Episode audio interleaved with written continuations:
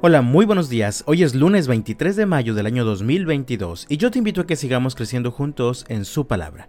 Dice la Biblia en Esdras capítulo 10 versículos 9 al 11. En el plazo de tres días todo el pueblo de Judá y de Benjamín se reunió en Jerusalén. La asamblea tuvo lugar el 19 de diciembre y todos los israelitas estaban sentados en la plaza frente al templo de Dios.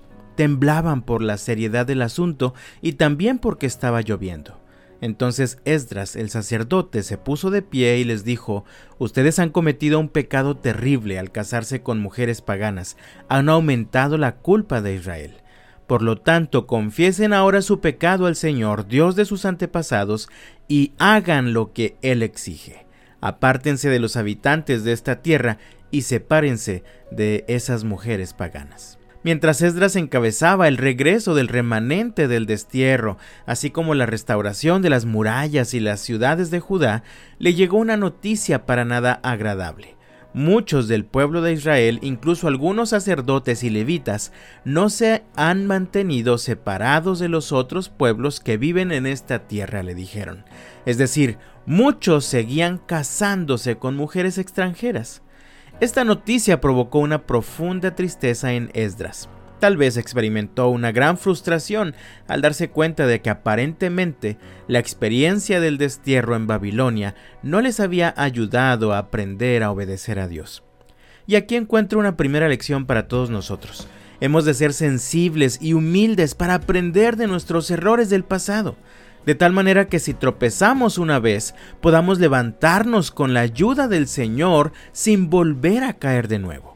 Tal parece que ellos no habían aprendido, ya les había pasado una vez. Fueron desobedientes al mandato del Señor de mantenerse apartados de las costumbres paganas de los otros pueblos, pero comenzaron a casarse con mujeres extranjeras que no conocían a Dios y finalmente esto llevó su corazón lejos del Señor. Todo esto tuvo consecuencias terribles. Fueron llevados cautivos por 70 años a Babilonia y cuando están regresando a su tierra se pone en evidencia una cosa, la necedad del corazón humano. Habían hecho nuevamente lo que les había llevado a la ruina en el pasado, parece que no habían aprendido. Gracias a Dios, ellos fueron conscientes de su error y estuvieron dispuestos a seguir las instrucciones del Señor por medio de Esdras. Así que vemos que Él les dice en los versículos 10 y 11. Ustedes han cometido un pecado terrible al casarse con mujeres paganas, han aumentado la culpa de Israel. Por lo tanto, confiesen ahora su pecado al Señor, Dios de sus antepasados, y hagan lo que Él exige.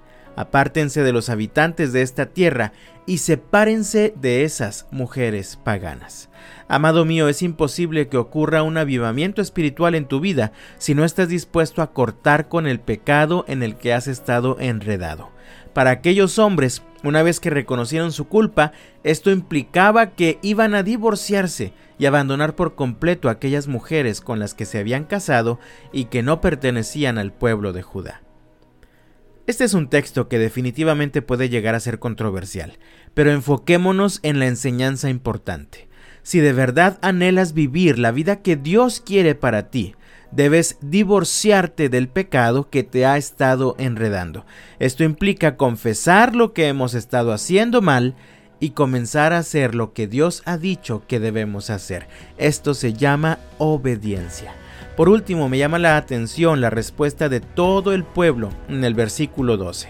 Dice así, entonces toda la asamblea levantó la voz y respondió, sí, tienes razón, debemos hacer lo que tú dices. Mi amado, hoy es lunes, estamos iniciando una nueva semana laboral, hemos estado como iglesia orando por un avivamiento espiritual en nuestros corazones durante las últimas semanas. Así que el día de hoy te invito a considerar ¿De qué formas he estado permitiendo que el pecado nuevamente me atrape? Y entonces comparto contigo el siguiente desafío.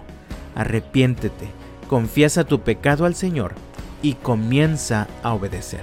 Oremos. Señor, confieso que he permitido que el pecado siga enredándome en diferentes áreas de mi vida. Te pido perdón y te pido que me des la fortaleza para obedecerte con fidelidad. De todo corazón deseo que el Señor te bendiga este lunes y hasta mañana.